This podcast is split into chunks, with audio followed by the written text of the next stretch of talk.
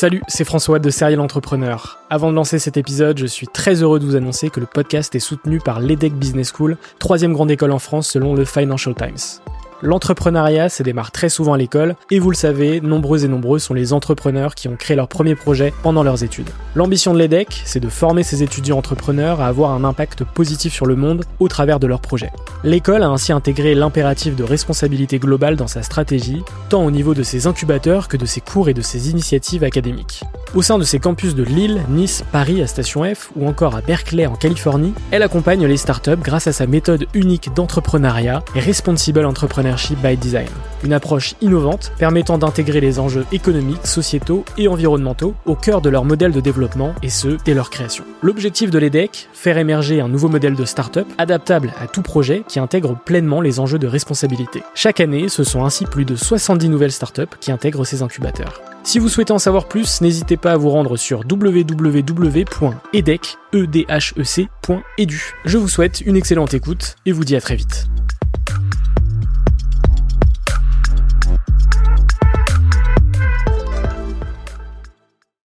Bienvenue sur Serial Entrepreneur, le podcast des entrepreneurs.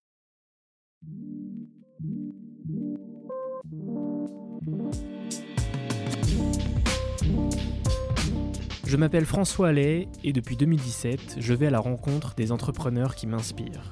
PME, start-up, grandes entreprises, la mission de Serial Entrepreneur est de mettre en avant toute la diversité de l'entrepreneuriat francophone.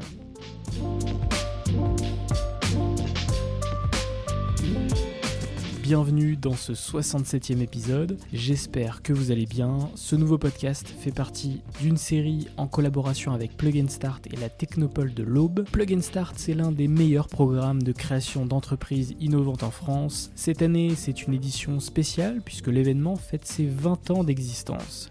Créé en 2002 et basé à Troyes dans le Grand Est, le programme est orienté vers un objectif précis, la réussite des porteurs de projets qu'il croise sur son chemin. Candidater à Plug Start, c'est avoir l'opportunité, si vous êtes sélectionné, de participer à trois journées intenses pour tester ses projets et s'approprier les clés de l'entrepreneuriat. C'est également l'opportunité de profiter de toutes les ressources d'un écosystème, une collaboration durable et de proximité avec le réseau technopolitain, la mise à disposition d'une structure d'accueil solide et réactive, la mobilisation des collectivités territoriales et des décideurs, l'intégration d'un incubateur innovant connecté à des laboratoires de recherche et un accompagnement pertinent et efficace pour vos levées de fonds.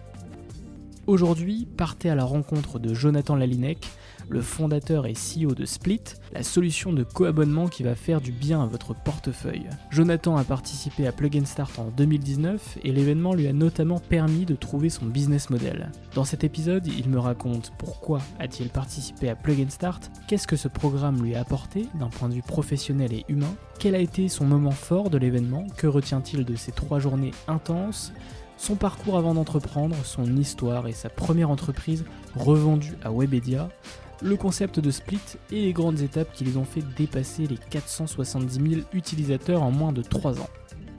Sachez que tous les épisodes de cette série Plug and Start sont également disponibles intégralement en vidéo sur la chaîne YouTube de Serial Entrepreneur N'oubliez pas de vous abonner sur votre plateforme favorite, de mettre 5 étoiles sur Apple Podcast et Spotify, de partager l'épisode à votre réseau et de nous rejoindre sur Instagram et TikTok. Excellente écoute, prenez soin de vous et à mardi pour le troisième épisode de cette série.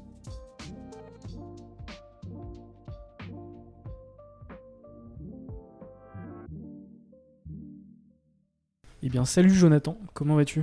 Salut François, ça va très bien, merci. Bienvenue sur euh, Serial Entrepreneur, le podcast euh, des entrepreneurs. Aujourd'hui, on, on se retrouve pour une série en collaboration avec Plug and Start, euh, qui, est un événement, un très bel événement qui a lieu les 29 et 30 juin et 1er juillet prochains.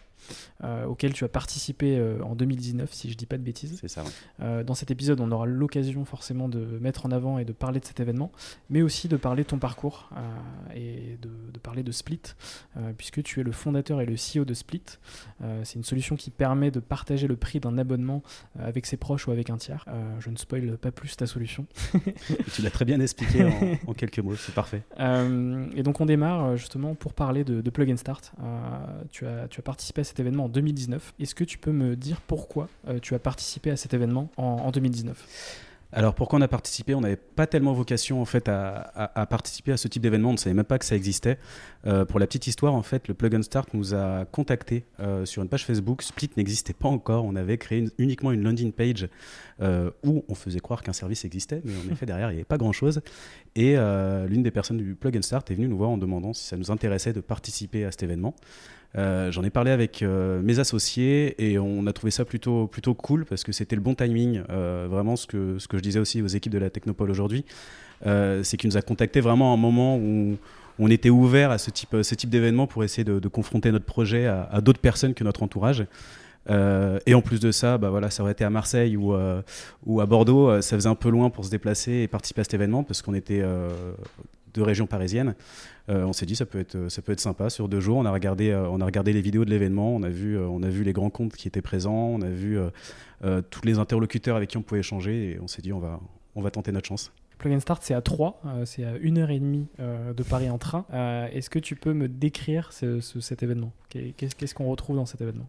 Alors euh, c'est très riche, euh, c'est très complet en fait. C'est vrai que c'est souvent, souvent ce qui ressort de cet événement, c'est qu'on enchaîne pendant deux jours et demi. Je donnais, euh, je donnais l'analogie en fait, je comparais ça à un, voyage organisé, c'est-à-dire qu'on est pris par la main du début jusqu'à la fin. on pense à rien d'autre qu'à sa société et on est dès le premier soir, on est mis dans le bain parce qu'on on a une première soirée coworking où on échange un peu avec les équipes de la Technopole, où on échange avec les autres entrepreneurs. qui présentent leur dossier. Euh, le deuxième jour, on enchaîne avec plein de rendez-vous avec, euh, avec différents interlocuteurs. En fait, pendant, enfin, pendant deux jours et demi, on enchaîne totalement et euh, sur, sur des sujets totalement différents. Donc, donc voilà, c'est super riche en, contenu en tout cas. Ok, donc c'est super intense. Et Super intense, très fatigant à la fin, mais finalement on en revient, enfin quand on, quand on repart de là-bas, c'est vrai qu'on on en parlait avec mes associés, on était nostalgiques, on a l'impression d'être parti en colonie de vacances pendant deux jours et demi parce que euh, on s'entend super bien avec les autres entrepreneurs. On dormait dans le même hôtel, donc euh, donc voilà, on rigolait aussi ensemble euh, dans le car quand on, enfin voilà, on en profite vraiment pour échanger. C'est pas uniquement échanger avec les gens de la Technopole, échanger avec les, grands comptes, échanger avec les partenaires. C'est aussi échanger avec d'autres entrepreneurs qui ont le même stress que nous. donc donc c'était super intéressant. Ça crée des liens, ça crée des, connexions. justement, qu'est-ce que ça t'a apporté professionnellement et humainement parlant? Alors professionnellement, euh, j'y allais en fait euh, avec un but, euh, un but précis, dans le sens où moi j'ai déjà créé des sociétés avant. donc il y avait certains sujets que je maîtrisais plutôt bien, en tout cas que je connaissais pour avoir déjà levé des fonds ou autres. Donc il y avait vraiment dans, les interlocuteurs, et ils le voyaient en échangeant avec nous, qu'il y avait certains sujets qu'on maîtrisait, mais d'autres beaucoup moins, sur la partie juridique, sur la partie financement, subvention notamment. donc, donc voilà, ça nous a, ça nous a permis d'échanger avec, avec des interlocuteurs qui, euh, bah, qui ont pris le temps de, découvrir notre projet. Euh, et c'est pas forcément des choses qui sont accessibles, encore moins en, en Ile-de-France quand on est de la région parisienne. Pour discuter avec un conseiller BPI, expliquer son projet, euh, lui demander de l'aide, c'est un peu plus compliqué. Euh, là, on est vraiment directement avec la responsable de la BPI qui va pouvoir nous aider, nous conseiller sur des, sur des solutions par, rapport à notre, par rapport à notre projet. Ouais, ce qui est important de préciser, c'est que peu importe la problématique, et justement, Plug and Start va, va apporter beaucoup de précision et, beaucoup de valeur justement sur des problématiques précises euh, pour les entrepreneurs. Exactement. Alors j'ai plus en tête le nombre de, thématiques qui sont, euh, qui sont couvertes par l'événement, mais euh, bon, la dernière fois, on nous posait la question est-ce que vous avez des spécialistes de la crypto-monnaie? C'est vrai qu'après, si on rentre dans des, dans des sujets très spécifiques, je pense pas qu'il va y avoir un spécialiste pour tous les sujets. mais en tout cas, quand on veut entreprendre et qu'on se pose des questions, que ce soit sur le statut de sa société, que ce soit sur des, subventions, sur l'UX, sur, sur le développement, voilà, il y a toutes les sociétés qu'il faut pour pouvoir commencer son projet, en tout cas, sans rentrer dans des marchés de niche, bien entendu. Ouais, donc ça peut être un, véritable change maker euh, dans, dans, son aventure entrepreneuriale. Exactement. Euh, est-ce que tu peux me raconter ton, ton, moment, ton moment fort euh, de, de l'édition 2019 de Plug and Start? Alors, je retiens deux moments forts, mais pas pour les mêmes raisons. Un moment fort parce que c'était vraiment le stress ultime et, et, je me rends compte maintenant, en fait, avec le, le recul, finalement, je, je, me stressais pour pas grand chose, mais c'est la session de pitch parce qu'on a, on a vraiment un projet finalement qui c'est encore plus compliqué de pitcher une société qu'on vient de démarrer. Euh, aujourd'hui, j'ai un peu moins de mal à le faire parce que je la connais bien, j'ai des chiffres, j'ai, euh, plein de choses à dire et, euh, et c'est un peu plus simple que, la, que, que, d'apprendre par cœur finalement un pitch. Donc j'ai fait toutes les erreurs du débutant, mais il faut pas avoir peur de ça justement. On est là, on est là aussi pour ça. Euh, donc ça, c'était vraiment le stress. Je me rappelle que j'ai l'impression de rentrer sur un ring de boxe. Je tournais en rond, mes associés me parlaient. Je disais non, non, ne calculez pas. Enfin, j'étais dans mon coin et, et, je voulais voir personne. Je tremblais. Enfin, c'était euh, la panique totale. Donc ça, c'est le moment fort, on va dire, euh, plus pour pour la partie émotion. mais ce que je retiens aussi, c'est bah, il faut l'avouer, le plug and start, il y a aussi la, région qui soutient, la région Grand Est, la ville de Troyes qui soutient cet, événement. ce qu'ils veulent, c'est faire l'effet waouh, notamment pour des, gens qui viennent d'Île-de-France et qui connaissent pas la ville. Et je me rappelle de la soirée qui était juste impressionnante. On était dans un lieu, un lieu un lieu magnifique euh, et tout était pris en charge. Enfin, c'était une super soirée. Donc euh, voilà, c'est un moment fort aussi pour moi de, l'événement. Ok, euh, Plug and Start, ça n'existe pas que depuis 2019, ça existe depuis 2002, donc l'édition, enfin l'événement fête ses 20 ans cette année. Aujourd'hui, qu'est-ce que tu retiens de, cet événement? Alors, ce que je retiens avec le recul, c'est euh, on regrette absolument pas Plug and Start. Pourquoi? Euh, Après, je pense qu'on reviendra sur le projet Split plus en détail, mais on a toujours laissé notre siège social. Comme je le disais tout à l'heure, on est, euh, nous, on est de, région parisienne. la ville de Troyes, je crois que j'avais fait quelques allers-retours comme beaucoup pour découvrir les, usines de vêtements à l'époque, mais j'avais pas, je connaissais pas la ville plus que ça. Et finalement, on a laissé notre siège à Troyes avec notre service client qui est sur place, etc. Parce qu'en fait, l'événement nous a permis de, de, nous ouvrir énormément de portes. Et ce que je dis aujourd'hui, finalement, participer au Plug and Start, c'est un peu comme avoir ça dans un CV quand on commence une société. Parce que le fait de dire j'ai participé au Blog and Start, j'ai été sélectionné dans les dossiers, quand vous allez voir la région pour une, une demande d'aide, de subvention ou de prêt, quand vous allez voir une banque qui est installée, euh, dans la région, quand vous allez voir la BPI, euh, bah, ça vous ouvre toutes les portes. Euh, c'est un événement qui est populaire, qui est connu dans la région. donc le fait, ne serait-ce que de participer à l'événement, vous ouvre, vous ouvre des portes. Après, il y a le côté concours Plug and Start, où en effet, il y a un classement, mais finalement, ce que retiennent, ce que retiennent les, les, interlocuteurs sur place, c'est le fait d'avoir déjà un, dossier qui a été sélectionné. on était une vingtaine de dossiers à avoir participé en 2019. Euh, sur près de 500 dossiers. Donc déjà, c'est une fierté. Et, euh, voilà, c'est euh, nous, c'est avec le recul, c'est toutes les aides et, et vraiment, c'est pas du pipeau parce qu'on vous on vous parle beaucoup en fait de ce que vous allez pouvoir avoir si vous installez votre siège, si vous, vous rejoignez la Technopole, si vous vous, vous participez au Plug and Start. on peut être assez réticent au début en se disant bon bah c'est peut-être aussi le fait d'essayer d'entraîner des sociétés qui sont pas forcément de Troyes et d'Île-de-France. Et, en fait, la réalité tout autre, c'est que c'est c'est même plus que ce qu'on pensait. Nous, on a euh, la concierge bébé qui nous, qui nous appelle, qui est proactive. On a la région qui nous a toujours soutenus. Donc, euh, donc non, c'est vraiment, euh, je le conseille, je le conseille à beaucoup de, sociétés et encore plus des sociétés qui seraient en Ile-de-France, sur, sur d'autres régions qui sont beaucoup moins accessibles. J'ai envie de dire, pour moi, la, région Grand Est et Troyes, en tout cas, c'est presque un petit village et un petit écosystème, mais justement, c'est encore plus simple d'accès pour ces entrepreneurs qui veulent être bien conseillés. Ouais, ma, question d'après, c'était est-ce que tu conseilles Plug and Start à des porteurs de projets qui veulent se lancer? Mais tu as complètement répondu à cette question. Voilà, euh, justement en mettant bah, en avant justement toute la richesse de, l'événement et, tout ce que ça peut apporter justement euh, aux entrepreneurs qui, euh, qui vont candidater à cet événement. Euh, c'est important de préciser qu'effectivement, il y a 20 projets innovants euh, qui sont sélectionnés. Donc, c'est pas on candidate, on rentre et on participe à l'événement. C'est pas ça. C'est sur, sur euh, candidature et sur sélection. la prochaine édition a lieu les 29 et 30 juin et le 1er juillet prochain. Et les candidatures sont jusqu'au 20 mai.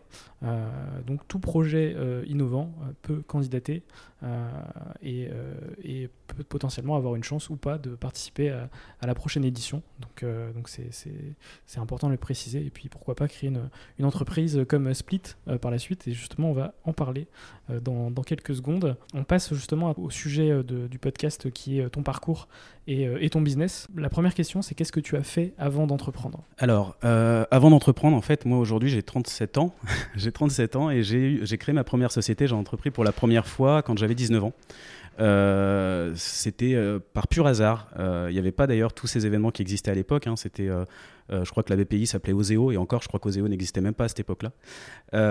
j'avais un projet professionnel, donc j'étais en BTS de communication visuelle et j'avais comme vocation de devenir maquettiste. je travaillais dans la presse jeunesse notamment. Donc j'étais en alternance à Bayard Presse. Donc si vous connaissez un peu, ça va peut-être vous rappeler votre enfance, mais les lire, les Astrapi, mm. les Okapi, Co. j'étais maquettiste dans, dans, dans, cette société en tant qu'alternant euh, et du coup, je devais me tourner plus vers, euh, euh, vers un métier dans, le print, donc quand on dit dans le print, dans la presse, dans l'édition. Et je suis tombé par hasard sur le web en créant un, petit site personnel pour, pour des amis qui étaient graffeurs. donc j'ai fait du HTML et ça m'a éclaté de, faire ça. Et du coup, pendant mes études en BTS, j'ai souhaité me convertir sur la partie web design, créer finalement des, des chartes graphiques pour des sites internet. Et pour ce projet professionnel de, BTS, j'avais comme euh, j'avais comme ambition de créer une plateforme de blog. Il faut savoir qu'on était en 2003 à cette époque-là. Euh, les skyblogs étaient, euh, bah, bah, avaient le vent en poupe. Hein. C'était, tout le monde en parlait. Et je trouvais les skyblogs très très moches. Et vu que j'étais graphiste, je me disais, mais c'est quand même dommage. Hein. Ce qui était le cas. Et encore, aujourd'hui, si vous regardez, d'ailleurs, ça pourra, pour certains, peut-être vous pouvez vous amuser à, taper votre pseudo. Vous allez peut-être retrouver votre skyblock, votre skyblock de l'époque. Vous aurez peut-être un peu honte, mais, euh, mais voilà, c'est du, euh, c'est du rose fluo, du noir, etc. Il y avait, euh, ça donnait pas envie de lire, en tout cas, les skyblogs. Je me suis dit, j'ai envie de créer une plateforme de blog où on va pouvoir totalement personnaliser sa page ce qui est devenu les Wix aujourd'hui finalement, enfin toutes les plateformes qui, les CMS, qui permettent de créer des, des sites, des sites clés en main. Euh, et j'ai créé donc une plateforme qui s'appelait, alors tout au début, Oldie Blog. Euh, euh, et, j'ai mis ce projet professionnel de BTS en ligne en m'attendant absolument à rien parce que j'avais jamais entrepris, je ne savais même pas comment monétiser un site, je savais même pas qu'on pouvait gagner de l'argent avec un site internet. Et quand j'ai mis en ligne ce projet, finalement, on a eu un, bouche-oreille énorme dessus. va savoir pourquoi, parce que je connaissais rien en SEO, mais on était très bien référencé sur créer mon blog gratuit. Ce qui fait qu'on a une audience énorme et on avait, on avait cumulé plus de, plus de 500 000 blogs créés euh, au bout d'une année sur, euh, sur la plateforme. Et tout est parti de là. Euh, donc avec, avec tous ces blogs qui se sont créés, il a fallu apprendre à monétiser tout ça. Donc euh, j'ai appris un peu le, business bah, des régies publicitaires, euh, monétiser son site avec euh, bah, les termes qu'on utilise moins aujourd'hui avec, avec des Facebook Co, mais le CPM, le CPC, etc. Et nous, on était notamment payés au CPM parce qu'on avait une plateforme avec beaucoup, beaucoup, beaucoup d'audience. On avait cumulé vers la fin 14 millions de visiteurs uniques par mois en France et on faisait partie des 30 plus grosses audiences françaises sur cette plateforme de blog. Donc, euh, donc voilà, on intéressait, euh, on intéressait beaucoup de fonds d'investissement, beaucoup d'industriels. Euh, j'ai levé 950 000 euros sur cette société. Donc on avait un, business qui tournait plutôt bien jusqu'à un certain moment où finalement les réseaux sociaux sont arrivés, la publicité a totalement dégringolé et, la société a été revendue en, en 2015 au groupe Webedia. Euh, donc euh, c'est un, beau groupe qui a racheté d'ailleurs tous nos concurrents en fait. Euh, Webedia rachetait, bah, c'était à l'époque où ils rachetaient Allociné, jeuxvideo.com. Ils ont racheté Overblog, notre concurrent. Ils ont racheté, ils ont racheté notre plateforme. Finalement, ils, voilà, ils savaient monétiser cette audience, donc ils ont racheté, ils ont racheté toutes les plateformes de blog qui existaient, qui étaient indépendantes. suite à ça, suite à la vente de ma société, j'ai créé une agence, une agence multi, on va dire, on où je voulais faire profiter à nos clients de toutes les connaissances que j'avais cumulées en fait dans cette première société. Donc on faisait autant de la charte graphique de l'UX que du, euh, du, conseil marketing. C'était un peu, euh, un peu un fourre-tout, mais un fourre-tout propre parce qu'on avait des équipes, euh, des équipes qui, étaient, qui étaient des anciennes équipes de, bah, de ma précédente société. Et, du coup, on, faisait plutôt bien notre travail. On a eu des très grands comptes qui ont bossé, qui ont, enfin, on a bossé pour des très grands comptes. On avait beaucoup de gros clients. Euh, et au bout de quelques années, en fait, je cherchais à recréer un projet parce que je m'ennuyais un peu dans cette activité. Je me suis rendu compte que finalement, je n'étais pas fait pour travailler pour, euh, pour des, des, sociétés, mais je voulais créer mon produit. Mon, euh, vraiment, mon, mon plaisir pour moi, c'est de, de, créer mon propre produit et de pouvoir le faire grossir. Le format agence n'était pas. C'était pas le mien en tout cas. N'était pas fait pour toi. C'était pas le mien. alors du coup, j'ai créé une première société qui existe, qui existe et qui marche très très bien depuis depuis quelques mois. Euh, qui s'appelle Stiker. Euh, donc j'ai cofondé ça avec, euh, avec Julien Boisseau, qui est un ami. et en fait, on était parti d'un constat. On était en voyage au Portugal et pendant toute une semaine, on n'avait pas accès à des. On avait une grande piscine, mais on n'avait pas de transat. Et quand la propriétaire est arrivée nous voir à la fin de, à la fin de, notre séjour, on lui a dit c'est dommage quand même, vous avez une belle piscine, mais aucun transat pour se poser au bord de la piscine. Et elle est partie nous montrer, bah si, regardez, dans le garage, sous les bâches, c'était. Et on s'est dit, mais en fait, il manque, quelque chose, il manque un livret d'accueil, quelque chose qui puisse nous le dire. Et même si un livret d'accueil existait, il serait écrit en portugais, ce serait bien de pouvoir l'écrire en français. Et on a créé Stiker, qui est en fait le livret d'accueil digital, euh, qui permet en fait à n'importe quel locataire, avec un QR code, donc, on avait créé le, enfin pas créé, mais on utilisait le QR code bien avant qu'il soit démocratisé récemment, euh, et qui permettait de retrouver toutes les informations sur le logement, euh, que ce soit pour des propriétaires Airbnb, euh, on le fait aussi maintenant pour des hôtels, avec, on est enfin on le fait aussi pour tous les gîtes de France, pour Maïva, etc. Où les gens vont rentrer dans le logement, ils vont pouvoir voir ce qu'il y a autour du logement, ils vont pouvoir se connecter directement au Wi-Fi avec ça, ils vont pouvoir avoir accès bah, aux portes d'entrée, etc. Tous les codes qu'il faut. Donc ça c'est une c'est une société que j'ai cofondée avec Julien et finalement je, me suis mis un peu en retrait parce que j'ai eu l'idée de split en parallèle et, euh, et l'activité de Split a démarré après euh, courant 2019. On est allé super vite. Et, Désolé. Ah non, non, c'est. Mais il y avait quand même il y avait à peu près parce que- 16 ans à, Parce que effectivement, ça permet de visualiser très rapidement ton parcours, euh, justement, et toutes les expériences euh, qui fait que bah, tu es un véritable serial entrepreneur. euh, et que, effectivement, toi, l'entrepreneuriat, tu es, devenu entrepreneur assez naturellement, sans même te poser la question de. Est-ce que je vais devenir entrepreneur en fait, Oui. euh, sans, sans même penser au mot entrepreneuriat, sans même savoir euh, potentiellement euh, ce qu'était l'entrepreneuriat. Et plus que ça, c'est que j'en avais la crainte, et, et je me rappelle de, de ma mère qui me disait Mais attends, t'as un CDI qu'on te propose chez Bayer Press, enfin, tu peux travailler là-bas. C'est quand même très risqué, tu sais, ton père, il a monté une boulangerie, tu vois ce que ça a donné. Enfin, voilà, c'est, on était plutôt. voilà, dans la famille, on n'est pas une famille d'entrepreneurs, et c'était plutôt une crainte de, de se lancer là-dessus. Et euh, finalement, je le regrette absolument pas, je m'éclate, Oui. et, euh, et j'ai tout appris là-dessus. Effectivement, le CDI est vu comme un Graal. euh, bah, c'est- clair que prendre le choix, enfin, faire le choix de- d'entreprendre, ça, ça peut, ça peut être particulier. J'aimerais revenir sur ta première expérience entrepreneuriale, qui est euh, effectivement la boîte que tu as revendue à Webedia. Euh, au moment où tu revends euh, cette société à Webedia, dans, dans quel état d'esprit tu te trouves à ce moment-là? Euh, Parce que vendre une, un- une première boîte, c'est quand même euh, particulier. Euh, T'es dans, quel état d'esprit à, à ce moment Alors, j'ai- vraiment résumé, hein, j'ai oublié de, de parler des côtés négatifs hein, de cette première expérience, il en faut bien. Euh, C'est que je l'ai revendu euh, dans une, euh, on va dire, dans un moment très difficile, euh, parce que j'ai euh, j'ai parlé en effet de notre business qui fonctionnait très bien quand euh, c'était les, belles- les belles années du CPM, comme on le dit, au coup par mille. Mais quand l'arrivée des réseaux sociaux, enfin avec l'arrivée des réseaux sociaux, ça devenait très compliqué de monétiser un site. Et d'ailleurs, je me suis promis de ne plus jamais monter une société monétisée par de la publicité. C'est pire que de la crypto-monnaie, c'est pire que de la bourse, c'est-à-dire qu'on peut se retrouver d'un mois à l'autre avec, avec un MRR à 0 euros et l'autre mois à 30 000. Enfin, ça, ça veut rien dire et c'est super compliqué. Euh, et, en fait, on n'arrivait plus à monétiser le site. Donc, euh, et on avait des impayés, notamment sur certains fournisseurs. On a été en redressement judiciaire. Euh, on été sauvé par, par, par un ami en fait, qui, a, qui a réinjecté de l'argent dans la société, qui nous a permis de survivre et sortir de, de ce redressement judiciaire. Et c'est à ce moment-là que la boîte a été revendue. L'erreur que je retiens en tout cas que j'ai faite, c'est que pendant un moment, on était très très bien valorisé. On avait notamment la famille Mullier qui, voulait, euh, qui nous a fait une Ouais. proposition de rachat euh, euh, pour, pour, pour ma plateforme. Ils avaient à l'époque, je crois que ça existe toujours, hein, Cuisine à Z, etc. Ils avaient créé vraiment un pôle, un pôle média et voulaient nous racheter. On avait, on avait refusé. Pourtant, la valorisation était assez belle et du coup, on a revendu à Webedia, mais on a revendu bien trop tard. Donc, euh, Ouais. et, et- et ce que je me dis aussi, c'est que c'était mon tout premier projet, c'était clairement mon bébé. Donc je voulais, je m'accrochais énormément à ce projet. Je, je me voyais pas m'en débarrasser en fait. Mais, mais, euh, mais voilà, c'est une erreur cette, première aventure, ça a duré euh, 10 ans, je crois. hein, euh, alors officiellement, la boîte a été créée en France en 2007, mais l'activité existait depuis 2005. Ouais. Euh, mon associé était américain, donc on a créé une LLC et finalement on a levé des fonds en France, donc on a créé la SRL en, en France en 2007. Donc entre 2005 et ouais exactement, euh, 10 ans.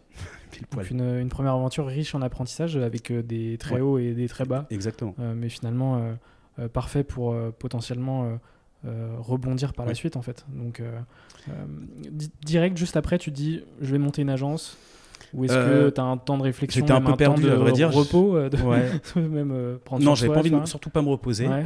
mais, mais j'étais totalement perdu et j'avoue que je le voyais vraiment comme un échec parce que, comme je le dis, j'étais, on était monté très haut. Enfin, j'étais très fier de, de, de ce, de ce projet en fait qu'on avait créé et j'ai l'impression, j'avais presque honte en fait à la fin de me dire mais ouais, qu'est-ce que c'est devenu en fait? Donc heureusement qu'on a une sortie avec Webedia et que la plateforme existe toujours. Euh, je me suis même amusé la semaine dernière à aller voir des gros blogs qu'on avait chez nous et qui existent toujours, qui sont toujours actualisés. Ça, m'a fait halluciner. Euh, mais j'étais, pas très bien à cette période parce que euh, bah, y a eu quand même le, côté redressement judiciaire quand on est convoqué au tribunal pour la première fois, qu'on passe vraiment, enfin au tribunal où on a l'impression d'avoir fait une bêtise, euh, alors qu'on était juste là pour créer un projet euh, tout seul et essayer de faire vivre aussi des gens avec soi. Enfin, j'étais pas, j'étais pas très bien après ça. C'est pour ça que j'ai monté l'agence, que c'était un peu la simplicité. On me demandait souvent, bah, c'est souvent le raccourci que les gens font quand on sait que, que tu travailles dans le digital. Mais euh, quand j'étais euh, gérant de, cette boîte, en fait, tout le monde me disait Tiens, Jonathan, j'ai un ami qui me dit qu'il aimerait avoir un site. Tiens, Jonathan, est-ce que tu fais des applications? Donc, ils ont tendance à tout mélanger.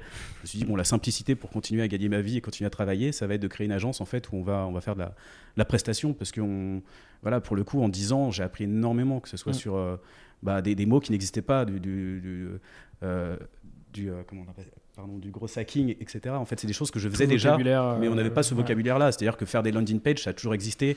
Euh, faire, euh, voilà, il y avait énormément de choses qui existaient, mais on n'utilisait pas les termes d'aujourd'hui. Et, et nous, par contre, on conseillait des grosses boîtes là-dessus, euh, bien avant que ces termes existent, et, et ça se passait très bien. Et, voilà. Mais pour moi, c'était pas vraiment une c'était de l'entrepreneuriat, mais quand c'est comme dire je suis auto-entrepreneur, je sais pas si on peut dire on est, on est entrepreneur quand on est auto-entrepreneur, parce qu'on est hmm. prestataire, mais pour moi, c'est pas vraiment entreprendre. entreprendre oui, clair. Il y, a plein de manières d'entreprendre et, chaque manière est différente. Enfin, même le, le, le, portage, la micro-entreprise, le freelancing, enfin, Exactement. plein de formes d'entrepreneuriat qui effectivement ne sont pas les mêmes sur, sur chaque aventure. Donc, on, va pouvoir passer à, Split, euh, qui, euh, qui est créé en mai, en mai 2019, si je si je dis pas de bêtises.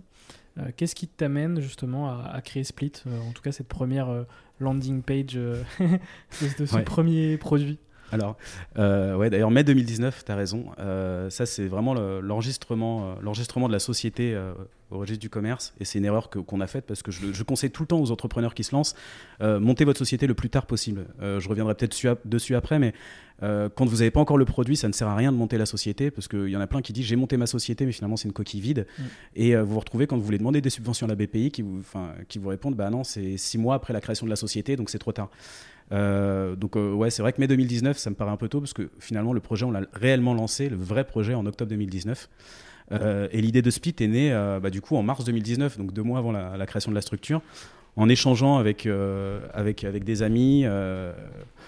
on se disait finalement, on, voulait profiter chacun d'un abonnement. En fait, je crois qu'on nous proposait Apple Music, de l'autre côté, il y en avait un qui me proposait Netflix, et on, faisait du, troc d'abonnement finalement. Euh, mais on s'est dit ce serait peut-être plus sain de, faire euh, sous forme de, partage. Euh, de partage financier, c'est-à-dire même si c'est un petit montant, un micro montant, comme ça au moins on se pose plus la question, chacun, chacun paye sa place et on, peut se prendre des abonnements qu'on n'aurait peut-être jamais souscrits. Et, tout de suite en fait on s'est dit tiens c'est une bonne idée. le réflexe que j'ai eu c'était d'aller sur Lydia et, et, de regarder si Lydia permettait les paiements récurrents. Et euh, il n'y avait pas de paiement récurrent sur Lydia. Et euh, ils l'ont mis en place un peu plus tard, mais c'est toujours pas du paiement récurrent automatique, c'est du paiement récurrent avec alerte. Donc il faut penser tous les mois à activer, en fait, euh, à accepter la, récurrence. sur PayPal, pareil, j'étais étonné. Je me dis, avec le, avec le recul, PayPal n'a toujours pas mis en place le paiement récurrent. Et du coup, on s'est dit, mais finalement, on va essayer de créer le Litchi, donc la cagnotte en ligne, mais du paiement récurrent pour du micro-paiement. Mmh. parce que finalement, du paiement récurrent, on pourrait nous dire aujourd'hui, mais toutes les banques le font. Euh, donc c'est vrai que mettre en place un paiement récurrent sur une banque, c'est très facile, euh, mais on va le faire pour 20 euros minimum, et encore, et sinon pour payer ses loyers, mais on va pas le faire pour 2,50 euros pour envoyer de l'argent à François, et en plus pour s'y retrouver dans ses relevés, c'est compliqué. Donc euh, donc c'était vraiment le, le premier, le premier projet de Speed, c'était ça, c'était de créer cette petite cagnotte et cette fameuse landing page. Je mettais juste bah, combien vous payez par mois. On ne demandait pas d'ailleurs c'était un abonnement Netflix ou un abonnement Spotify. On, pouvait même dire c'est je paye 30 euros de capsule Nespresso, au bureau on est 5, bah, ça, ça divise par par, par 6 la note et chacun va verser 5 euros, il rentre sa carte bleue et tous les mois il se pose plus la question, ça, va alimenter la cagnotte du propriétaire.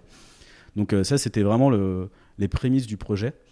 Euh, euh, et, voilà, et en fait on a, mis cette landing page au mois de juin, je crois en ligne officiellement, et on a été médiatisé, mais c'est parti, ouais, c'est parti, effet boule de neige. Je crois qu'il y a un premier article qui est sorti dans les échos, les startups, startup échos, quelque chose comme ça. Euh, qui, a été, euh, qui a été repris par toute la presse, euh, par toute la, toutes les radios. J'étais en vacances avec ma copine et, je me souviens, je, je voyais des alertes constamment. On était passé sur Europe 1 un, matin, on était, le lendemain on était chez Diffoul sur Skyrock. Et ils me contactaient même pas, moi je savais pas. Enfin, j'étais vraiment en vacances et je voyais des trucs. Je disais c'est énorme. Et le problème, c'est qu'en fait, on était médiatisé beaucoup trop tôt. Et il faut savoir quand on monte une entreprise, d'ailleurs, quand on fait des RP, il faut faire très attention au bon timing aussi pour les RP, parce qu'une fois qu'on a eu le buzz, une fois qu'on a eu cet effet vraiment où tous les médias vont parler de vous parce qu'il y a de l'innovation. Euh, c'est beaucoup plus compliqué de reparler de vous une deuxième fois, euh, six mois après, un an, même trois ans après, parce que euh, l'effet buzz est déjà passé. Donc nous, on a communiqué beaucoup trop tôt parce que tous les gens qui venaient sur Split étaient vachement déçus. Les médias, en fait, parlaient de notre futur Split en disant... Bah, ce, service va vous permettre d'économiser, de partager vos frais Netflix, vos, voilà, vos forfaits, vos forfaits musique, etc. finalement, quand tu allais sur la page, c'était un peu déçu. Tu disais, ah oui, d'accord, c'est juste un truc qui me permet de simplifier mes paiements. Enfin, c'est via PayPal. Enfin, c'était vraiment voilà, de la petite construction maison qu'on avait fait. Euh, et, euh, et, par contre, ce qu'on a gagné de ça, euh, c'était un peu le prix à payer, c'est qu'on a eu beaucoup de retours utilisateurs qui nous disaient, et c'était vraiment pas l'idée qu'on avait au début, on trouvait ça un peu risqué de le faire. Bah finalement votre concept est bien, hein, l'idée est bonne, mais moi ce que j'aimerais c'est pour être mis en relation avec d'autres utilisateurs. Netflix, on va dire, c'est très facile de trouver des co-abonnés sur Netflix parce qu'ils ont un catalogue très large, mais euh, si vous regardez du manga, euh, dans ton cercle familial, euh, dans, ton, dans ton cercle d'amis, t'as pas forcément des gens qui regardent du manga. Donc des gens qui ont les mêmes appétences pour un service, c'est compliqué à trouver. Et on s'est dit, bah écoute, on va prendre le risque. On reviendra peut-être après sur ce côté risqué euh, juridique du, projet, mais euh, on va créer le Blablacar de l'abonnement. Les gens qui ont des places vacantes sur leur, abonnement, donc on va référencer uniquement les offres qui sont partageables. On va surtout pas référencer des offres euh, pour un écran, des offres pour une personne, des offres étudiantes ou autres. On va référencer uniquement les offres les plus chères et les offres qui se partagent. Donc c'était un sacré boulot quand même de référencer tout le catalogue d'offres. Et ce qui était assez marrant, c'est qu'au début, je crois qu'on a lancé le projet au mois d'octobre avec une trentaine de services. Euh, et, finalement, c'est les utilisateurs qui nous remontaient des services qu'on ne connaissait même pas. Et aujourd'hui, on a à peu près 150 services sur la plateforme qui sont référencés parce qu'on euh, se rend compte qu'énormément d'éditeurs proposent des offres de partage d'abonnement sur, euh, sur leur plateforme. Ok, super intéressant. Vous avez fait évoluer le produit euh, justement en fonction des, feedbacks euh, utilisateurs. Exactement. Euh, et, du coup, ce que, ce que tu me dis, c'est que vous n'auriez pas dû communiquer en amont, mais au final, ça vous a quand même apporté Exactement. le fait d'avoir ces feedbacks et donc de faire évoluer le produit et, et de répondre au mieux aux problématiques des utilisateurs. Donc au final, c'est c'est pas mal. C'est pas mal. Je pense que c'est un peu cher le prix à payer parce que en fait finalement quand je vois aujourd'hui la puissance des médias, des retours négatifs. Euh, ah mais surtout le taux de le taux de rebond était énorme et le, enfin le, la rétention, euh, enfin on avait très peu de rétention, c'est-à-dire qu'on a ouais, peut-être une personne sur 100 qui finalement passait, euh, rentrait sa carte et payait son autre service. Alors qu'aujourd'hui, on a des chiffres juste énormes. C'est que on a 20%, de, enfin 20 des inscrits qui transforment derrière parce qu'on a une plateforme qui a vraiment un UX très propre, qui, euh, qui est fluide, etc. Et, c'est sûr qu'on aurait eu tous ces passages médias à l'époque, on n'aurait pas du tout eu les mêmes retours. Euh, par exemple, typiquement, euh, le fait d'avoir. On les avait déjà eu, en fait, des retours de gens qui nous disaient. mais ça serait bien de pouvoir partager avec des inconnus, notamment pendant le concours Plug and Start qu'on a fait. on avait eu ce type de, de, de, demande en fait dans, dans, nos échanges et on disait ah non non on n'y va surtout pas c'est illégal on le fera pas et quand on a vu en fait le potentiel et le nombre de personnes qui nous demandaient, on s'est dit il faut, il faut y aller. En fait, on, réfléchira plus tard, on va voir comment on fait les choses pour être, euh, pour être propre et faire ça, euh, voilà, faire ça dans la légalité, mais euh, il faut qu'on le fasse. Ouais, et donc en, en 2019, c'est aussi le moment justement où tu participes à Plug and Start. Est-ce que tu peux me raconter un peu justement le moment où tu, tu candidates à cet événement et, et, pareil, me, me, raconter, tu vois, un peu ce que ça t'a apporté? Vraiment sur les trois jours euh, en termes d'évolution de, de, ton produit et même de, de contact aussi, potentiellement, pour, euh, pour, pour avancer sur ton projet euh, alors le contact, c'est c'est eux qui sont venus à nous et en fait on a postulé, on a proposé le dossier et on était super fiers d'être pris en fait parce que comme je le disais, on était encore sur un sur un, bout de papier, c'est-à-dire qu'on avait une landing page avec très peu de choses. Euh, on n'avait pas de business plan et c'est vrai que beaucoup de gens en fait passent beaucoup de temps finalement à créer un business plan, essayer de faire quelque chose de très propre sur le papier et ne même pas euh, mettre ses mains dans, le cambouis et faire le produit à côté. Euh, donc nous on avait plutôt un produit, on avait quand même au moins quelque chose qui existait en ligne. donc voilà, on avait ça à présenter et après qu'est-ce que ça nous a apporté, c'est qu'on on a, on a pu échanger, euh, on a pu échanger euh, vraiment avec euh, bah, des personnes qui sont totalement extérieures au projet et des, avec des âges totalement différents. Et on a eu beaucoup de retours, bah, c'est ce que, ce que je te disais, qui me disait, mais tiens, je sais plus d'ailleurs, c'est une personne de la Technopole qui, qui nous avait dit, bah, tiens, moi je regarde beaucoup de matchs de basket, bah, ton truc c'est génial parce que j'ai une offre duo, j'aimerais trop la partager, mais moi je connais personne ici qui, qui, qui, qui regarde des matchs de basket. Et, et, ça serait bien de pouvoir le partager avec des inconnus. Et on lui disait à l'époque, ah, on, est encore, on a encore des doutes là-dessus. Euh, pareil sur le business model, je crois qu'au début, on n'était pas du tout sur le même principe de commission. Au début, on voulait faire payer les propriétaires d'abonnements qui partageaient leurs abonnements. Euh, et c'est en discutant avec notre mentor, d'ailleurs, du Plug and Start, qui nous a dit, mais finalement, vous savez, euh, les propriétaires, c'est peut-être ceux que vous avez. Enfin, c'est l'offre et la demande chez Split. Euh, c'est peut-être plus compliqué de recruter des propriétaires que des co-abonnés, parce qu'ils font aussi une bonne affaire. Il m'a dit pourquoi vous mettez pas les commissions sur les co-abonnés, les co-abonnés plutôt que les propriétaires? Et ça, cette décision, c'est tout bête, mais elle a été faite sur une discussion de 10 minutes pendant le plug and start, et c'est devenu bah, notre business model, et on le regrette absolument pas. Ok, super, euh, super intéressant. Oui, parce qu'aujourd'hui, Split, c'est effectivement soit tu es propriétaire d'un compte et tu proposes des, des slots sur ce compte soit inversement, tu recherches euh, à rentrer dans un compte et à prendre un slot. Euh, donc soit tu es demandeur, soit tu es Soit c'est ça. Alors nous on les appelle les propriétaires et les co-abonnés. Après on peut, avoir plein de termes. Et ce qui est génial avec Split, c'est qu'on se rend compte que finalement quelqu'un qui venait pour devenir propriétaire va très vite devenir co-abonné parce qu'il se prend très vite au jeu. C'est ça. Et on crée vraiment un cercle vertueux. C'est que la personne qui récupère de l'argent finalement de son, de son partage euh, on était très étonné d'ailleurs de ces chiffres, c'est que euh, on pensait depuis le premier jour, parce que c'est gratuit de faire des virements sur son compte, il n'y a pas de minimum, donc même pour un euro, on peut virer l'argent sur son compte euh, quand on, a, quand on récolte de l'argent. Bah, finalement, on a beaucoup d'utilisateurs, 30 à 40% des utilisateurs, qui réinvestissent cet argent pour prendre d'autres abonnements sur Split Donc la réalité, c'est qu'ils font pas ça pour faire des économies dans leur, budget quotidien, c'est qu'ils veulent juste souscrire à plus d'abonnements, euh, bah, répondre finalement à, la demande du marché. C'est qu'aujourd'hui, on multiplie les abonnements, tout le monde crée des offres d'abonnement et ça devient impossible de pouvoir souscrire à toutes ces offres. Donc, euh, donc on, aime bien se comparer un peu aux offres bundle de Canal+, qui en fait, avec un abonnement Canal+, ils vont vous offrir une, dizaine de services. Bah là, finalement, Split permet de faire du bundle sur mesure. Euh, bah, la personne qui était plus intéressée à ce type de service de musique, plus à ce titre de presse, euh, à, ce, à ce, type de service de série ou des SVOD, euh, il va faire son choix et grâce à Split, il va pouvoir voilà, faire son propre bundle. Il y a un vrai aspect communautaire aussi? Oui, qu'on est en train de pousser de plus en plus. c'est des grosses demandes qu'on a des utilisateurs, notamment sur la gamification, mais c'est des, des, retours qu'on a qui sont très très fréquents, notamment sur nos avis, etc. C'est la bienveillance des utilisateurs entre eux. Euh, ils s'appellent les splitters. Ils sont euh, donc euh, donc vraiment on a et ça c'était pareil, c'était des doutes qu'on avait tout au début et on pouvait absolument pas quantifier les problèmes qu'on aurait plus tard parce qu'on est les premiers à s'être lancés là-dessus sur ce marché. mais on avait beaucoup de beaucoup de commentaires très négatifs au début du lancement du projet qui nous disaient mais les gars moi jamais je partagerai avec un inconnu euh, et finalement, bah, Blablacar a, été confronté au même problème à ses lancements, c'est je ne voyagerai jamais avec des inconnus. Et ils ont réussi à, voilà, faire, faire évoluer les mentalités. Bah, sur Split, c'était pareil, c'est qu'au début, tout le monde nous disait euh, non, non, mais un inconnu, c'est hors de question, il peut me piquer ma carte bleue, il peut avoir ceci, cela. Mais ils se sont rendus compte à terme que déjà c'était faux. Et en plus de ça, que les gens sont bienveillants, ils sont tous là pour faire des économies. Et, euh, et des plaintes, en fait, on était, on était très étonnés, même avec le recul, avec le nombre d'utilisateurs qu'on a aujourd'hui, on a, on a très, très, très, très peu de litiges. Ok. Et euh, on, reprend un peu l'aspect chronologique euh, du, projet. Euh, on arrive en 2020. Est-ce que tu peux me parler un peu de l'impact que la pandémie a eu sur ton business? Alors on a un peu honte de le dire, mais nous, il était plus que positif. Ah mais n'aie pas honte, dans, plein d'épisodes, il y a justement, ah c'est pour ça que je le pose, parce qu'il y a effectivement beaucoup d'impact négatif, mais il y a beaucoup d'impact positif aussi. Ouais, bah nous en fait, on était, j'ai envie de dire, on était en plein dedans. Là tout à l'heure, je parlais de, de mon autre projet Stiker euh, qui, euh, euh, qui lui pour le coup a beaucoup peiné parce que c'est c'est pour du tourisme et, c'était très compliqué pendant, pendant les années Covid. bah, Split c'est tout l'opposé, c'est que les gens étaient cloîtrés chez eux, ils pouvaient rien faire d'autre que de s'abonner à des, enfin de s'abonner. il y avait des problèmes financiers pour chacun en fait et, et, et, en plus de ça on était en plein. Alors au moment du Covid c'est Disney Plus qui sortait, enfin qui venait d'ouvrir enfin qui venait de proposer son service en France. Donc on avait tout un tas de tout un tas de choses qui ont fait qu'on a on a totalement explosé notre, nos chiffres en 2020. Euh, ce qui a fait qu'on a, ouais, on a une très bonne croissance en 2020 et ça nous a permis d'accélérer très vite. Euh, tout était réuni finalement pour, euh, pour que ça fonctionne. Et en plus de ça, il y a plein de services par abonnement qui sont sortis qui n'existaient pas du tout avant. Par exemple, on avait commencé sur des thématiques qui étaient la SVOD, la musique et la presse, et le jeu vidéo aussi.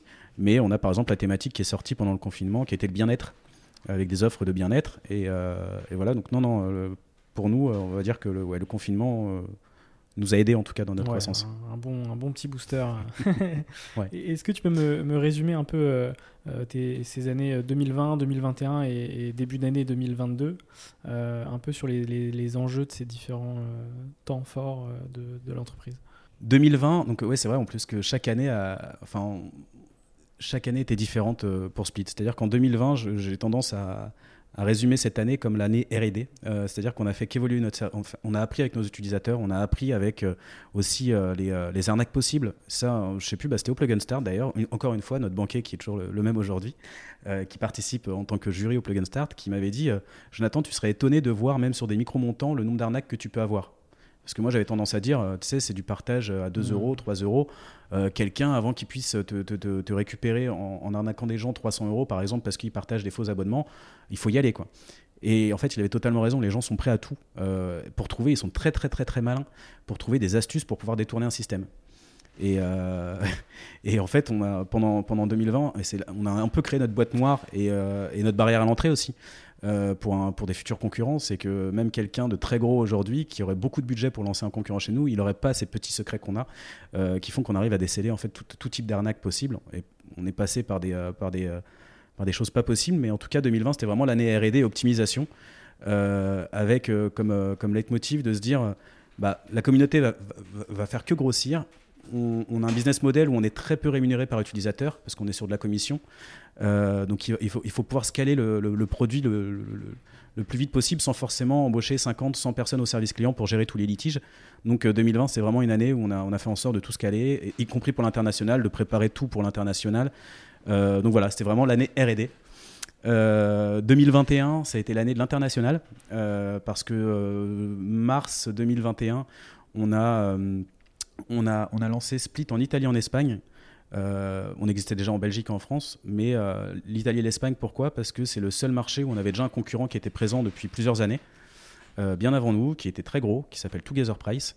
Et on s'est dit, ils ont déjà en fait un peu évangélisé le marché, ils ont déjà ouvert le marché. Et quand on me demandait à l'époque de, Split, quand on l'a créé, euh, est-ce que vous avez des concurrents euh, C'est top, vous n'avez pas de concurrents. On disait au contraire, en fait, on préférerait avoir des concurrents parce que ça, ça, permet vraiment d'ouvrir le marché. Mm. Donc, donc Together Price, on, voilà, on, voulait, on voulait aller sur leur marché, l'Italie, l'Espagne, et on a lancé Split en, en, Italie, en Espagne. On est très très fiers des résultats aujourd'hui.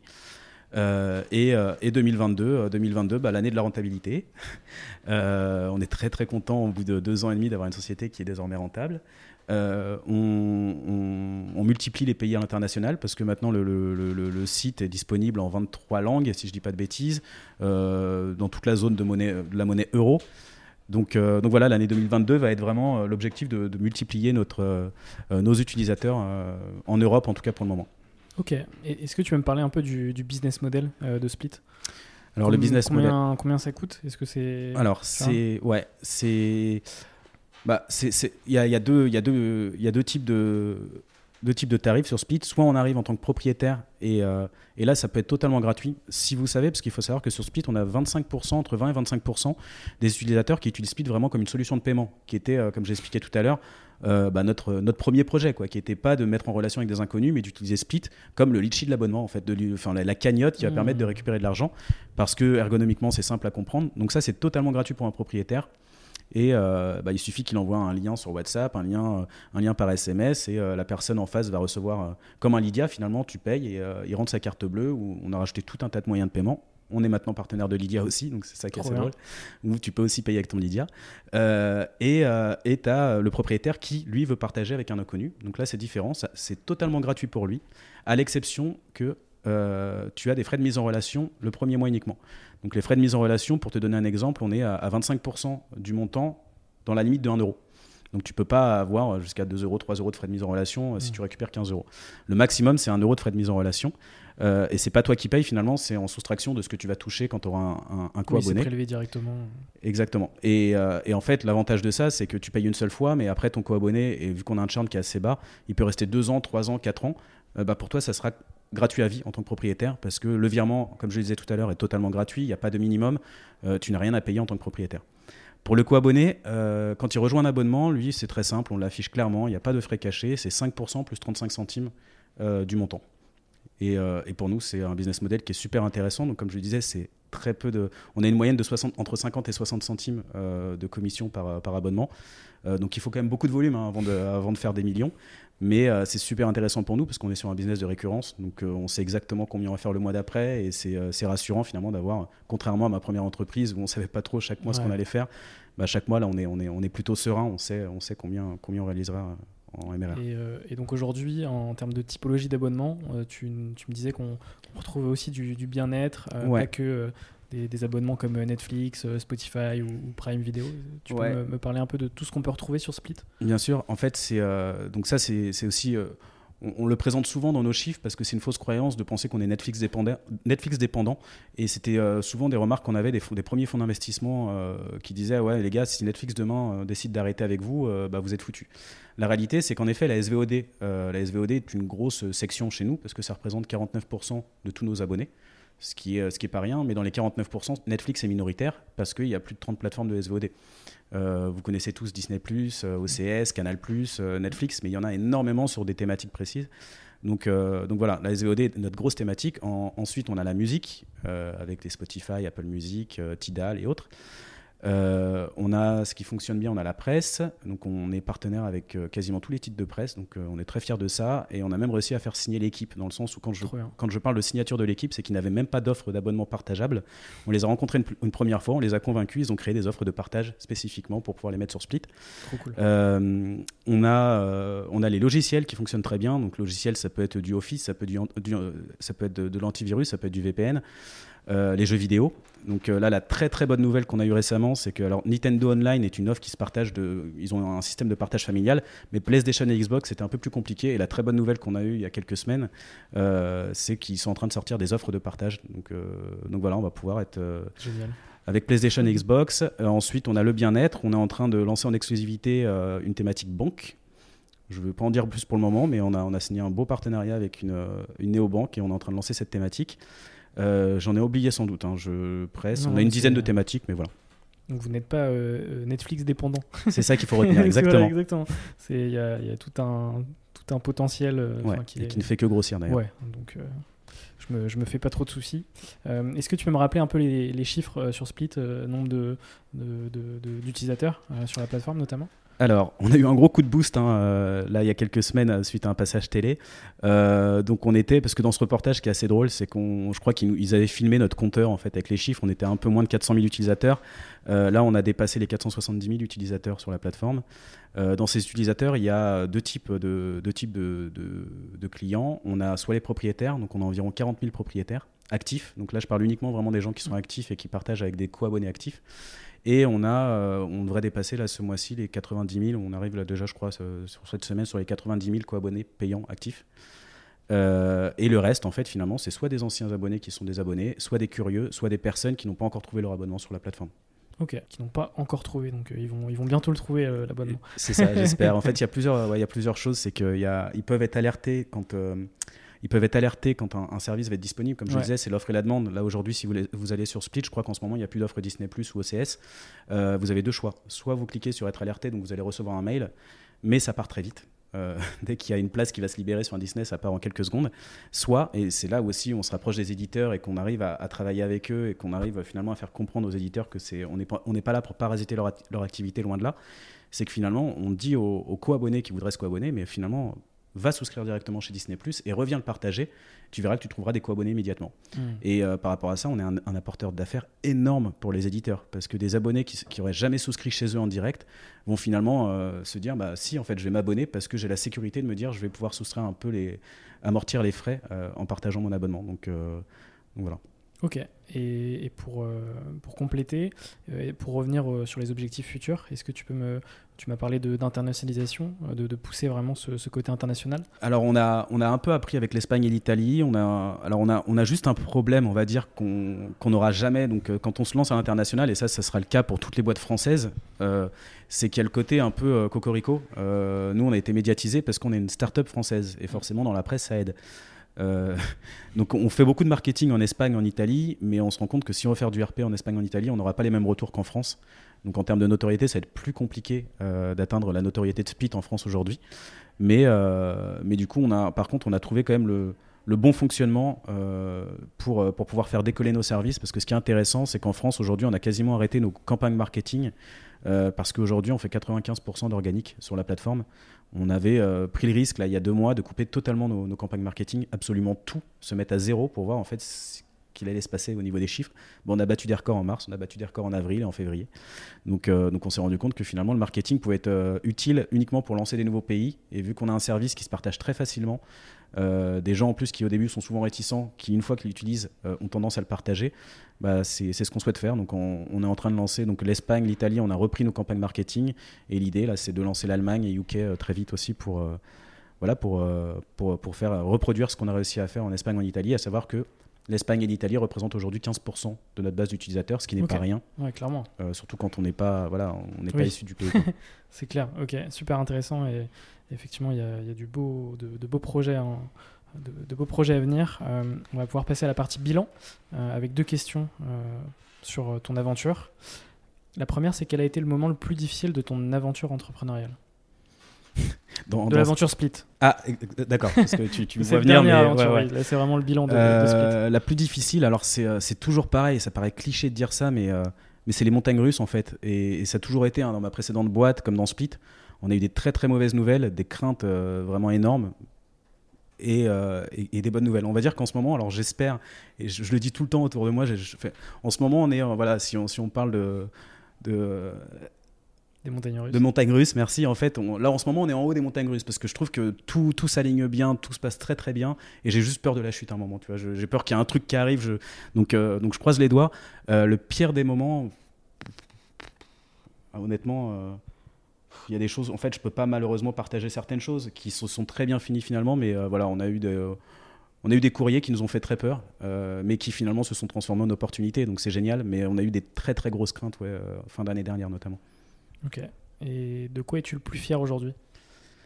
Euh, Alors, on est fier. Alors, de quoi on est fier euh, chez Split? On a pas mal de choses. Hein. C'est qu'on, bah, là, là-dessus, on se cache pas. C'est qu'on on est parti sur un, sur un business qui était quand même assez risqué. On, on parle souvent de zone grise.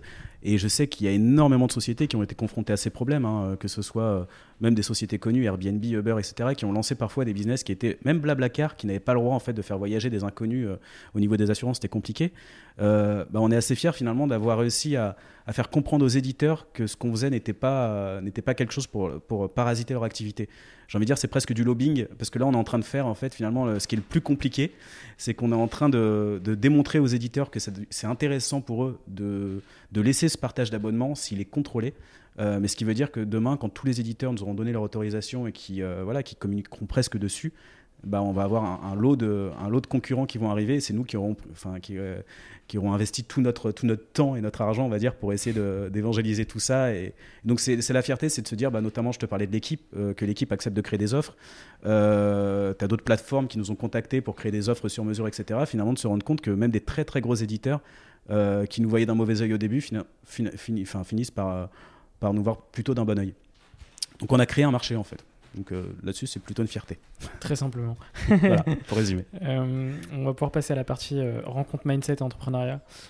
Et, la question que je pose à, chaque fois, c'est est-ce que tu peux me parler d'une rencontre qui a marqué ton, ton aventure? Oui, oui, oui, bien sûr. une rencontre, en tout cas pour Split, c'est la rencontre avec notre nouvel associé, Guillaume, qui, qui, qui est un ancien d'Apple, qui était rentré dans le projet en tant que business angel. Donc euh, il investissait dans, quelques startups, c'était sa passion à côté de son, job chez Apple. Et il s'était toujours promis de, faire qu'une seule chose, c'est d'investir dans des sociétés et de ne rien, absolument rien faire dedans. Et là, en fait, il a, renoncé à tous ses principes. Euh, il s'était mis en congé sabbatique d'Apple euh, pour, essayer de faire décoller, décoller Split avec deux leitmotivs, de se dire je veux développer l'international parce que Split finalement est une, idée universelle, euh, très facile à dupliquer. Euh, et on veut pas être les premiers en France en fait. On veut, euh, aller très vite à l'international pour pas voir des reproductions en Allemagne de, Split. Donc il faut qu'on aille très très vite à l'international. Et ça, on l'a plutôt bien réussi. et, la deuxième chose, c'était bah, de se dire, moi, j'investis pas dans la société si les éditeurs ne sont pas de notre côté. donc, c'est d'aller rencontrer les éditeurs un à un, de, leur présenter les bienfaits du modèle. Euh, et, là-dessus, il est très très bon parce qu'il a un côté rassurant et, euh, il sait vraiment bien présenter les choses avec des, chiffres qu'on a, avec le recul qu'on a aujourd'hui. On est capable de vraiment démontrer de, belles choses aux éditeurs. Euh, et à côté de ça, en fait, son expérience, c'est que moi, je ne l'ai pas dit, mais je, suis, peut-être serial entrepreneur, mais je suis un super, mauvais manager. je, je, voilà, je ne sais pas manager une équipe. Je suis j'adore développer, j'adore faire mes trucs de mon côté, j'adore développer des produits, mais dès qu'une équipe grossit, ça devient catastrophique. Et, euh, en fait, Guillaume est un super manager. Hum, voilà, il, nous a inculqué plein de choses, et notamment sur, euh, j'en ai pas beaucoup parlé, mais sur le service client de Split, qui est pour nous la, priorité absolue chez nous. Euh, parce que c'est ce qui nous permet d'avoir beaucoup d'organique, mais surtout de rassurer les gens qui seront un peu réticents de partager des, des abonnements. On fait partie des startups les mieux notées de Trustpilot, on a 4.9, donc c'est la note maximale avec, je crois, 1700 ou 1800 avis cumulés, donc ce qui est pas mal du tout. Et en fait, il a mis en place des, tout un tas de choses en fait pour respecter le client, des choses que je n'aurais jamais fait avant. J'ai honte de le dire, mais sur ma première, euh, sur ma première expérience entrepreneuriale, finalement le client. Euh, voilà, on avait des millions de blogs et moi je me disais bah ça tourne comme ça. Enfin, il n'y avait pas tellement ce. Là aujourd'hui, on a beau avoir 500 000 utilisateurs. Quand on a un utilisateur qui a un problème, on peut même prendre le téléphone. Ça arrivé encore euh, il y a deux semaines d'appeler un client parce que je voulais comprendre ce qui s'était passé, etc. c'est des choses qui nous a appris et qui fait qu'on a, on a un service client juste parfait. Donc, euh, donc voilà, c'est la belle rencontre, euh, la belle rencontre de, Split et euh, c'est une rencontre qui, qui, qui, va nous aider en tout cas à, grossir. Juste pour revenir sur ce que tu as dit sur le, fait que tu étais un, mauvais manager, l'entrepreneuriat et le management ne sont pas du tout reliés. Donc, ouais. ouais. enfin ça peut être relié dans le sens où si tu sais pas t'accompagner, enfin si tu sais pas t'accompagner là, être accompagné là-dessus, c'est compliqué. Et, d'ailleurs souvent on parle de passer d'entrepreneur à manager, qui sont deux métiers, enfin de, compétences totalement différentes. Donc, c'est intéressant que, que, tu en aies parlé. la deuxième question, c'est est-ce que tu peux me citer une personne qui t'inspire en particulier? À titre perso, moi, il y a des, des personnes que j'adore écouter, réécouter. Euh, mais euh, parce qu'en fait, on se ressemble indirectement en fait. Mais, euh, mais dans leurs projets, dans leurs idées, je, vais, je vais te citer bah, quelqu'un que tu as reçu en plus. Donc c'est pas pour lui faire de la pub, mais parce que j'adore l'écouter. C'est Wilfried, le CEO de Superprof. Parce qu'il est super transparent dans, ses, dans, dans, sa manière d'expliquer les choses. Superprof, il a lancé avant Split et c'est vrai que le fait d'écouter ses passages, ses podcasts, ça me motivait à entreprendre en fait. Il est super simple dans sa façon d'expliquer les choses et ça me donnait envie de relancer mon projet parce que ça me faisait penser à ma première expérience entrepreneuriale. Euh, euh, et, voilà, moi, il m'inspire énormément parce que finalement, dans nos deux business, et on en a parlé récemment là-dessus, mais euh, c'est très très proche finalement ce qu'on fait entre Superprof et Split. Mmh. Donc, donc voilà, il m'a motivé en tout cas pour, pour me relancer sur Split notamment. Ouais, et puis il a un dynamisme hyper communicatif. Donc, Carrément. ça marche très bien. et, la dernière question sur cette partie, c'est quel conseil justement tu donnes aux personnes qui se lancent dans, dans l'entrepreneuriat? Il y en a plusieurs. Euh, il y en a plusieurs. Donc euh, après, c'est des, si je dois donner des conseils concrets comme ça, au moins, ça va vraiment servir sur, servir sur une to-do list. Euh, je l'ai dit récemment à des, amis qui montaient une société, mais il y, a plusieurs choses en fait, plusieurs choses quand on se lance. Mais, mais je l'ai donné un peu tout à l'heure. L'erreur à ne pas faire, c'est de créer une société quand on n'a pas créé le produit. Euh, l'erreur à ne pas faire, c'est quand on, veut lancer un produit, euh, ne pas avoir de CTO dans sa boîte ou ne pas être à l'aise du tout avec la technique, parce que euh, voilà, c'est très compliqué. Donc un conseil, c'est créer d'abord votre produit, tester, tester, tester très vite votre, votre produit, quitte à acheter un peu de, de, Google AdWords. Vous avez des bons d'achat gratuits, vous pouvez les tester, vous pouvez et avoir des premiers retours clients, parce que finalement, c'est ce qui nous a permis d'aller plus vite sur Split. nous, on a eu malheureusement des passages presse, enfin malheureusement et heureusement, mais ce qui nous a permis d'avoir des, retours très vite et de se dire bon allez go, on se lance là-dessus. Euh, donc, euh, donc voilà, mon conseil c'est de, créer la société le plus tard, le plus tard possible, mais, euh, mais de se focus à fond sur le produit qu'on veut proposer. Ouais, et puis surtout qu'une société, ça, se crée aujourd'hui assez rapidement. Très très simple. Donc voilà, c'est extrêmement simple et, et les gens qui me disent, bah, tu vois, je suis entrepreneur, j'ai créé une société. Euh, enfin, ouais, c'est vrai qu'il y a 15 ans, quand j'ai créé ma première boîte, c'était pas aussi facile. Là, aujourd'hui, euh, pour pas leur faire de la pub, mais tu vas sur Legal Start, tu as tout ah qui est inclus dedans, tu crées ton compte sur Conto. Euh, tu, si demain tu as des salariés, tu prends Payfit. 48 heures, ton numéro tirette, voilà. Ouais, c'est ça. Donc, c'est là, là-dessus, pour moi, c'est même plus un sujet de créer une entreprise en France. c'est juste qu'il faut pas créer une coquille, une coquille vide et ça peut même vous entraîner des, entraîner des problèmes derrière parce que si vous voulez être aidé par la BPI, vous allez passer pour une société qui, qui finalement est trop, trop, trop vieille, trop âgée pour, euh, pour avoir des aides. Ouais, exactement. Eh ben, écoute, c'est un, un, bon conseil. Euh, on va pouvoir passer à la partie finale euh, du podcast avec trois, trois petites questions. y a-t-il une question justement que tu aurais aimé que je te pose mais que je ne t'ai pas posée? Ça peut être sur Split, sur ton aventure, sur quelque chose que tu souhaiterais mettre en avant potentiellement ou pas Non, parce que finalement, sans que tu me les poses, j'y ai, répondu dedans en fait quand je parlais aux éditeurs, parce que souvent c'est un, un, tabou en fait, euh, et quand on a des médias qui nous interrogent, euh, je préfère même leur dire, mais parlez de la, zone grise, parlez de la légalité du mm. projet, euh, parce que euh, voilà, nous on sait y répondre maintenant et on est plutôt serein. Il y a deux ans, j'étais pas à l'aise du tout, et c'était presque un piège quand un média me, posait cette question. Donc, donc là, on est plutôt serein, mais tu vois, quand, quand je te répondais, tu m'as pas posé la question directement, mais comment vous voyez les éditeurs? Est-ce que vous avez eu des plaintes? Est-ce que vous avez eu des, choses comme ça? Bah, Finalement, j'ai fait comprendre. Répondu voilà, indirectement. On, on, avait des. Sujet, Donc, vis-à-vis de, Netflix aussi sur la, dépendance potentielle euh, vis-à-vis de Netflix. Exactement. Euh, voilà, non, il n'y a pas de question. Euh, voilà, où est-ce que où est-ce qu'on est si chez Split on est on est splitté donc voilà, je voulais, le placer ce jeu de mots. Hein, on, est, on a des, équipes à trois, on est dans l'arche de la défense à Paris. Moi pour ma part je suis à Bordeaux depuis le mois de novembre et j'adore ma vie à Bordeaux. Guillaume mon associé est à Lyon, on a un autre associé à Rennes. voilà, on est on est très splitté et ça marche très bien comme ça. Très bien. Et du coup, la deuxième question, c'est quels sont les entrepreneurs que tu me conseils pour, euh, pour de futurs épisodes? Alors, euh, tu rencontres beaucoup d'entrepreneurs, François. Donc c'est compliqué parce que tu vois, dans, quand je regarde l'historique, euh, j'en ai déjà vu trois qui, qui me parlaient, mais finalement, je ne vais pas les proposer. non, non, je vais en proposer un qui. Bon, il y a un petit, voilà, un petit intérêt derrière de, le dire, mais c'est le cofondateur, mon cofondateur pour Stiker, c'est Julien Boisseau. c'est un super projet et là on est en plein, enfin, on est sur des très très gros contrats, on va dire, et je pense que ça peut être intéressant de voir, euh, de voir l'histoire de Stiker parce que Stiker, c'est l'exemple parfait des choses qu'il ne faudrait pas faire. Euh, c'est-à-dire qu'on a créé la société beaucoup trop tôt avec une coquille totalement vide, ce qui fait que oh, bah, finalement on a totalement bootstrappé, on n'a jamais levé de fonds sur cette société, on a mis énormément de fonds, à, euh, énormément de temps pardon, à arriver où est-ce qu'on en est aujourd'hui. Euh, et du coup, on n'a eu aucune aide de, qui que ce soit parce que la société est trop vieille, parce que ça peut aussi faire peur à des fonds d'investissement de dire mais attendez, la boîte est créée en 2017, votre produit, là, vous, commencez à faire du chiffre que depuis l'année dernière. Donc je pense qu'il a plein de choses intéressantes à raconter là-dessus et il est aussi agréable.